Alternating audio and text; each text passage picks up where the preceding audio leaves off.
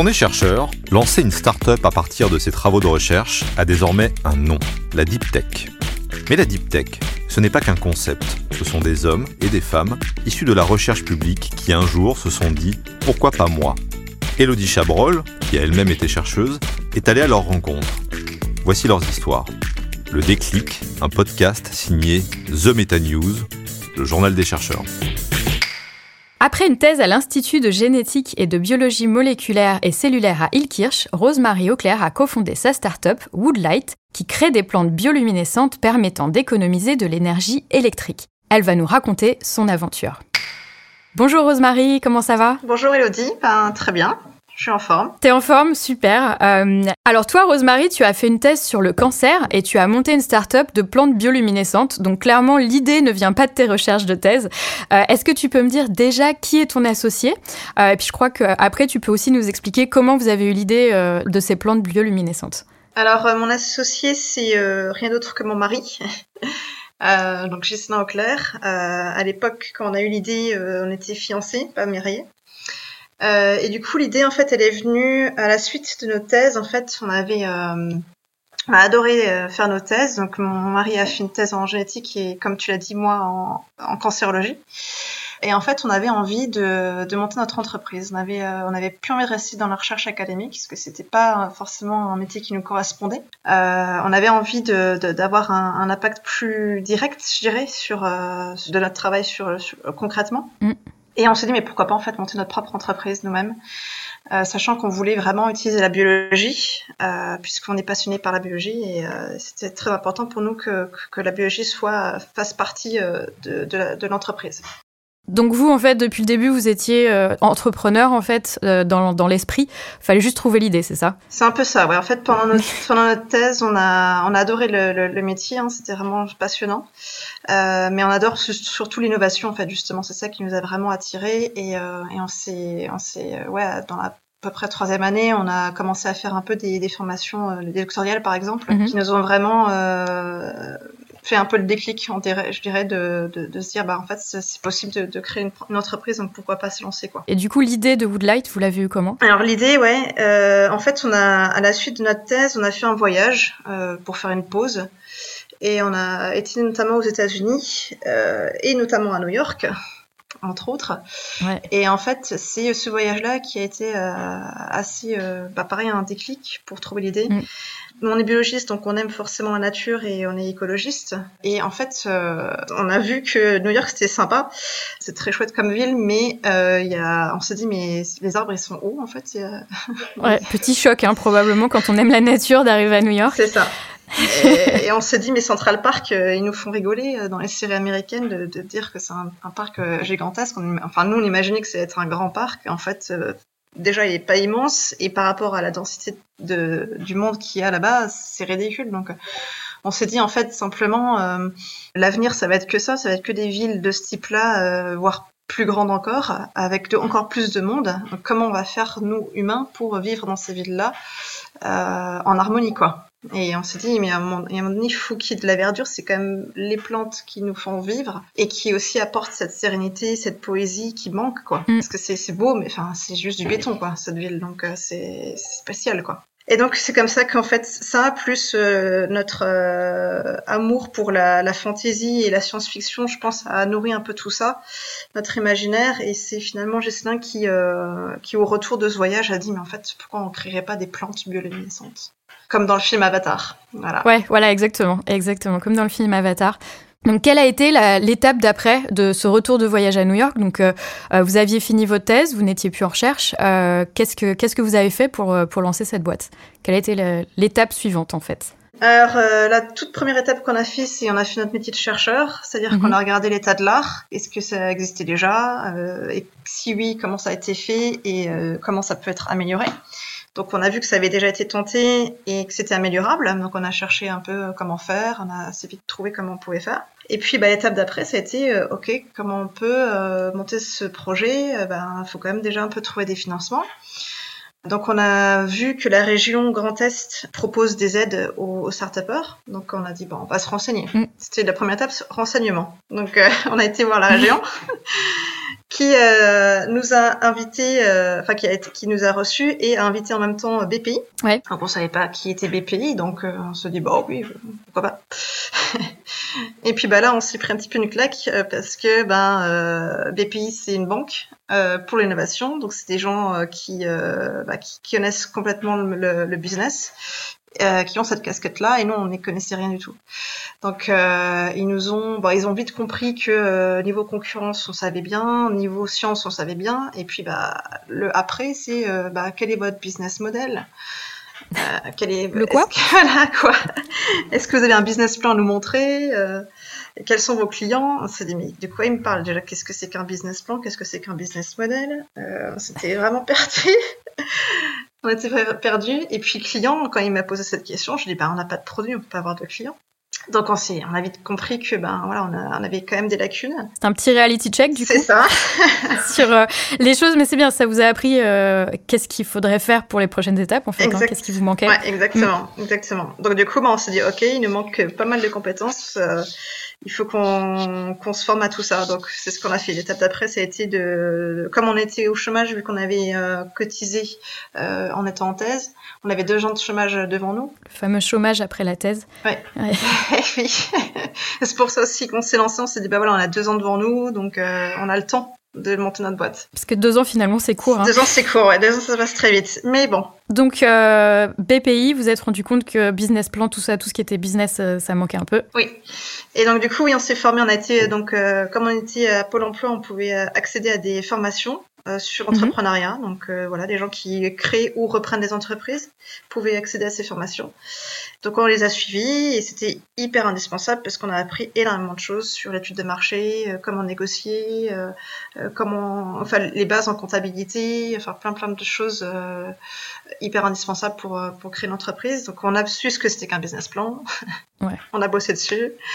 Et l'étape d'après encore, c'était les concours. Ouais, le concours pépite, c'est ça? Ouais, le concours Pépite, c'est le tout premier concours qu'on a fait euh, parce que mon mari avait euh, soutenu sa thèse en octobre, donc il avait, euh, enfin bref, il s'était réinscrit euh, une année en, en tant qu'étudiant. Donc il était toujours étudiant en thèse. Ouais. ouais. Du coup, euh, il avait statut étudiant entrepreneur, donc il pouvait accéder à ce concours Pépite.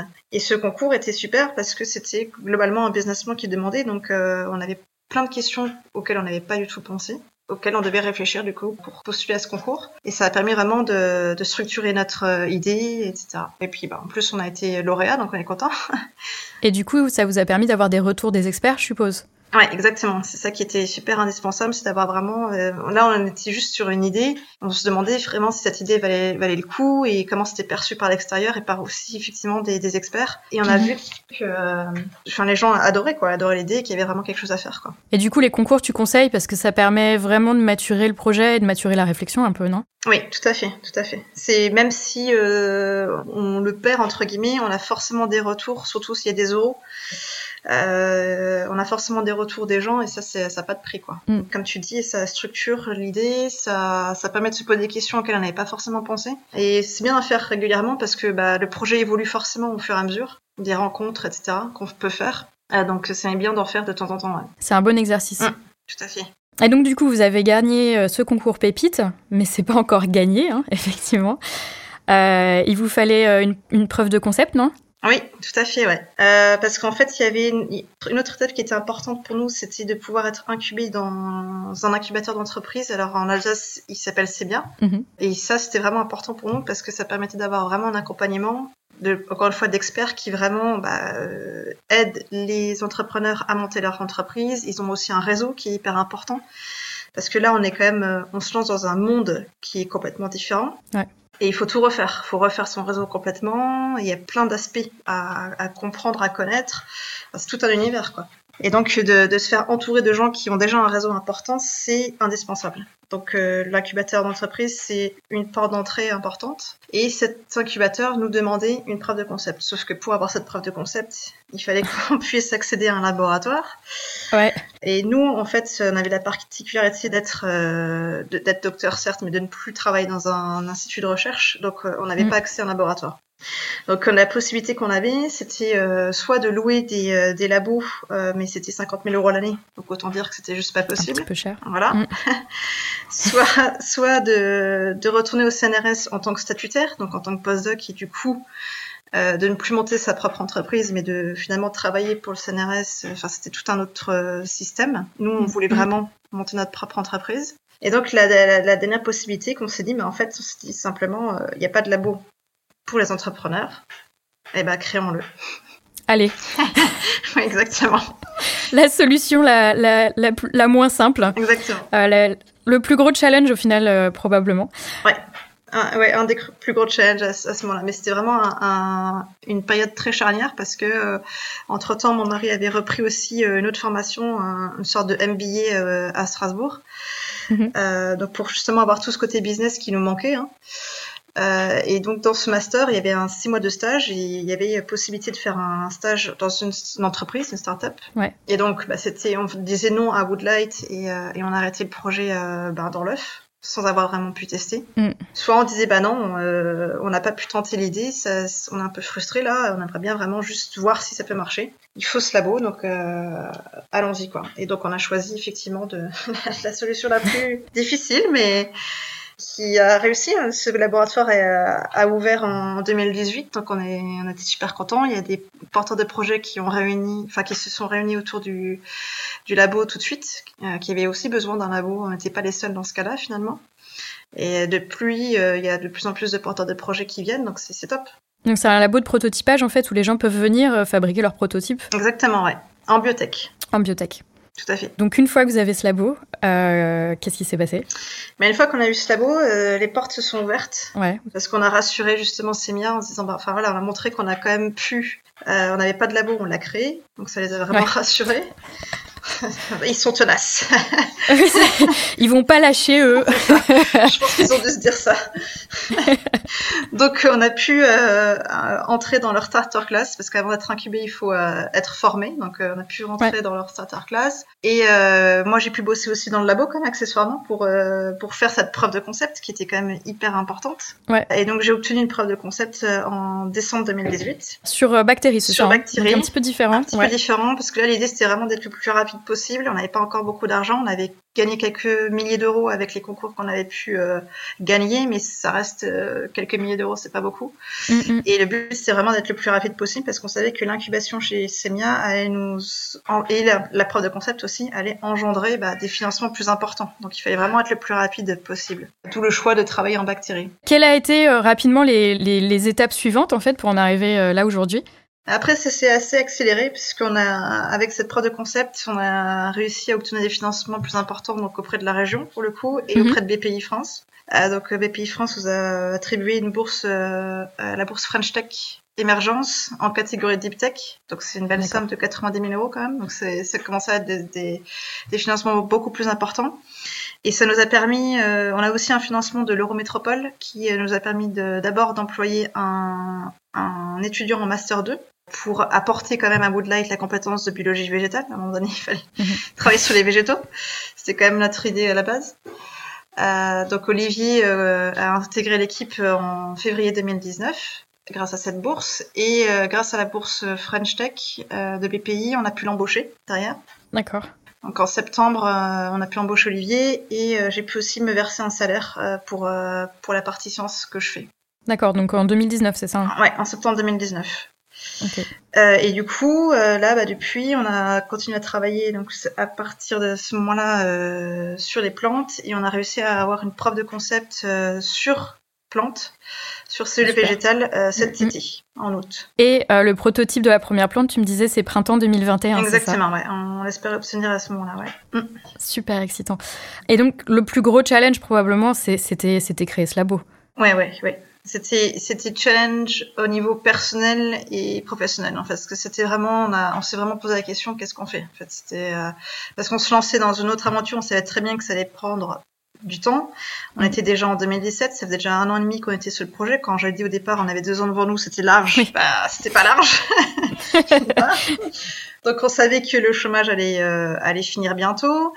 Euh, donc, on, euh, enfin, c'était, voilà, il y avait quand même plusieurs tenants et aboutissants à prendre en compte, mais on a quand même pas trop hésité puisqu'on on voulait vraiment donner la chance au projet. En c'était vraiment ça. C'était là, on, était à, se dire, on sait qu'il y a un truc à faire, il faut qu'on puisse le tenter, quoi. Sinon, on serait super frustré. On, on saurait jamais si notre idée aurait pu marcher ou pas. Donc, euh, on, on, a tenté, on a foncé, quoi. C'est ce qu'on voit dans votre, dans votre histoire, vraiment, c'est que euh, vous n'allez pas forcément à la solution la plus simple.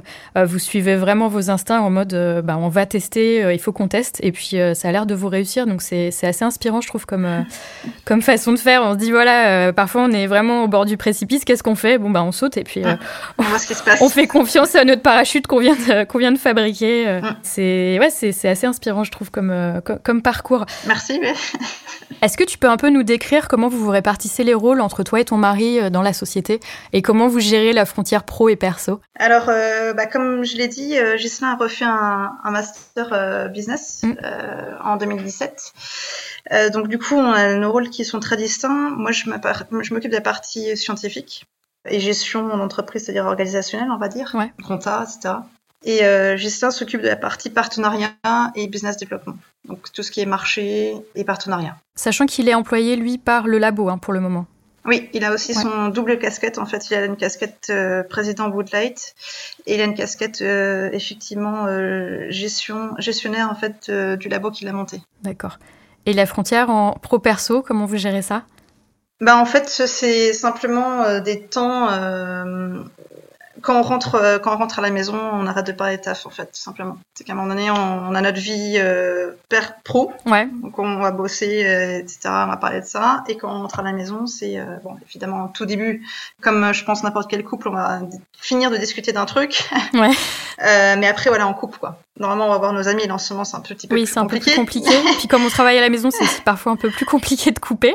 Ouais, mais on a, on, on se donne ce, ce, temps de vraiment, non, on fait autre chose. Voilà. Ok. Et c'est indispensable. Après, euh, je tiens aussi à dire que c'est une force parce qu'on nous a déjà posé la question si c'était compliqué ou pas de gérer ouais. ça. Et, euh, et, nous, non, nous, en fait, on trouve vraiment que c'est au contraire une très grande force parce que euh, déjà on est deux. Euh, donc se lancer à deux, c'est beaucoup plus simple que se lancer seul. Oui, vous êtes peut-être lancé dans des challenges que vous n'auriez pas fait euh, oh, si vous étiez seul. Probablement, probablement, mm. parce que c'est vrai que il y en a toujours un des deux qui, qui, qui va qui va rebondir si jamais l'un est un peu en galère. Ou, ouais. Parce qu'il y a toujours eu des hauts et des bas forcément, comme dans toute aventure. -hmm. et, et, dans ces cas-là, bah, il y en a toujours un des deux qui a plus le moral que l'autre et, et, et, relève la situation et, on avance. Quoi. Et en plus d'être mari et femme, on a une, une confiance en l'autre euh, ben, à 100%. Donc euh, ça, on n'a pas besoin de vérifier que l'autre va faire sa, sa, partie ou quoi. Enfin, il n'y a même pas cette question-là qui se pose en fait. C'est euh, chacun sait ce qu'il a à faire et on a une confiance aveugle en l'autre. Donc ça permet aussi d'avancer euh, très très vite et de pas se poser des questions compliqué quoi. Quels sont, euh, quels sont vos futurs projets? Il y a la, la, première plante qui va arriver en printemps 2021, c'est ça? Mm -hmm. Bah, du coup, la suite, c'est vraiment euh, une autre phase du projet, c'est la partie marketing ouais. qu'on a euh, un petit peu initié au tout départ, euh, qu'on a laissé tomber à un moment donné parce qu'il fallait qu'on se concentre sur la R&D et qu'on a repris récemment puisqu'on a vu que la, la R&D avançait bien et donc il faut euh, il faut un peu travailler tout en parallèle. Faut pas attendre d'avoir tout, tout fini pour commencer à questionner le marché parce que là c'est la pire erreur qu'on puisse faire. Donc on a revu ça et là ben, du coup par rapport à la réglementation de, autour de notre projet, euh, on sait que euh, les, les, premières ventes qu'on fera, ça sera pas en Europe parce que le temps d'avoir l'agrément de vente, euh, ça va être long, donc ça va ouais. de prendre deux ans. Donc pour le, le bon développement de Woodlight, euh, on va pas attendre deux ans pour faire notre première vente. Donc là, on est plutôt en train de se positionner sur euh, les États-Unis. Donc on vient de faire une étude de marché avec un franco-américain qui connaît justement les deux cultures, c'est ça sa force. Mm. Et donc bon, on a un peu dégrossi. On attend comme d'avoir le prototype pour aller encore plus loin à ce niveau-là, mais c'est ça en fait. L'étape d'après, ça va vraiment être le challenge de comment on vend à qui même si on a déjà une idée, mais euh, après, il faut que la personne euh, sorte les billets, entre guillemets, pour que et après ça décolle. Quoi. Alors notre vision, c'est que, et, et c'est là d'où vient notre projet, c'est vraiment de, de, proposer une alternative végétale à l'éclairage urbain qu'on connaît actuellement. Après, euh, notre technologie peut s'appliquer à tout type de plantes. Donc, on peut aussi bien imaginer un lierre, un ficus, euh, une orchidée bioluminescente. Donc, on peut imaginer ces plantes comme objet de décoration à part entière. Et donc euh, là, c'est vraiment notre premier marché, c'est la, la, décoration haut de gamme, voire euh, de luxe, ou euh, hyper luxe même, pour voilà pour l'exclusivité d'avoir les premières plantes bioluminescentes au monde. Et ces personnes-là qui ont beaucoup d'argent bah, nous permettraient d'avoir un retour sur investissement assez important tout de suite qui nous permettrait finalement bah, de, de, financer la R&D derrière pour créer ces plantes euh, des, des, collectivités de demain. Oui, surtout que les collectivités, euh, comme on, on, en discutait au téléphone euh, quand on préparait le podcast, les collectivités, ça va être des gros arbres, hum. des plantes qui vont mettre beaucoup plus de temps à pousser, donc il vous, il vous faut, il vous faut de, de, de, de l'argent entre-temps, quoi, Exactement, pour financer ouais. tout ça. Ouais. Hum, tout à fait. Et il me semble que tu es en pleine préparation du concours ILAB aussi Oui, tout à fait, ouais. Avec Semia, justement, ouais, j'ai rendu ma version 1 hier, donc c'est vraiment tout, tout en même temps là, en ce moment. Et ce concours, il permettrait quoi? Alors, il permet d'avoir déjà une grosse enveloppe, forcément. Ouais. Et il permet aussi d'avoir un gros réseau et d'une très grande visibilité, parce que le concours iLab est très reconnu ouais. euh, au niveau national, et donc ça rassure les investisseurs, ça a beaucoup de, de beaux aspects. Et en plus, on a un réseau derrière de, de gens qui sont passés par là et euh, qui, voilà, que ça fait peut-être, ça fait 22 ans là que, que, que ce concours existe, donc euh, les alumni euh, commencent à avoir euh, de la bouteille. Euh, et donc voilà, des retours de, de personnes qui ont confronté ben, les étapes d'après que nous on va vivre ensuite, c'est toujours hyper important. Ouais, des retours toujours, comme tu disais, un peu comme pour le concours Pépites, ça vous permet d'avoir des retours euh, d'experts ou de gens qui sont passés par là et de vous aider à, à continuer. Des conseils, euh, voilà, c'est vrai que nous on le voit aussi, on voit les, les nouveaux euh, arrivants du Biotech Lab. Euh, ben, nous on est passé par des étapes que eux ça franchissent, puisque nous on leur dit bah non, faites pas ça parce que ça va vous prendre du temps pour rien. Hop, mm. raccourcissez le chemin quoi. C'est tout, c'est ça en fait. Ouais, l'importance des retours d'expérience. Mm. On est bientôt à la fin. Est-ce que tu as un mot de la fin? Tu as un conseil, euh, peut-être quelque chose qu'on n'aurait pas abordé ou quelque chose euh, que tu veux dire aux peut-être futurs entrepreneurs qui hésitent à se lancer? Eh ben, Je leur dirais euh, de ne pas hésiter. Tiens, c'est marrant. ouais. De suivre votre, vos instincts, c'est ça? Oui, exactement. C'est si vous avez une idée, il faut foncer parce que vous allez regretter de ne pas avoir tenté. Et euh, en plus, ça ne peut que être bénéfique parce que euh, on apprend énormément professionnellement. C'est clair qu'on est très différents. Je, je, le vois avec mes amis qui sont euh, chercheurs. On a une façon de penser qui, qui, est différente, mais qui est super enrichissante. Et aussi humainement, en fait, parce qu'on rencontre énormément de gens d'univers très différents. Euh, et c'est super enrichissant. Super. Bah écoute, merci beaucoup en tout cas pour ce partage d'expérience qui était euh, très très inspirant. Merci à vous. Merci pour l'invitation. C'était un, un, plaisir pour moi de, de participer à ce podcast. Eh ben, plaisir partagé. Merci beaucoup, Rosemary. Merci. Au revoir. Au revoir. Ce podcast a été réalisé par The Meta News en partenariat avec BPI France dans les studios de Chez Jean Productions. À très bientôt pour un nouvel épisode. Si vous nous aimez, notez-nous sur votre plateforme d'écoute préférée.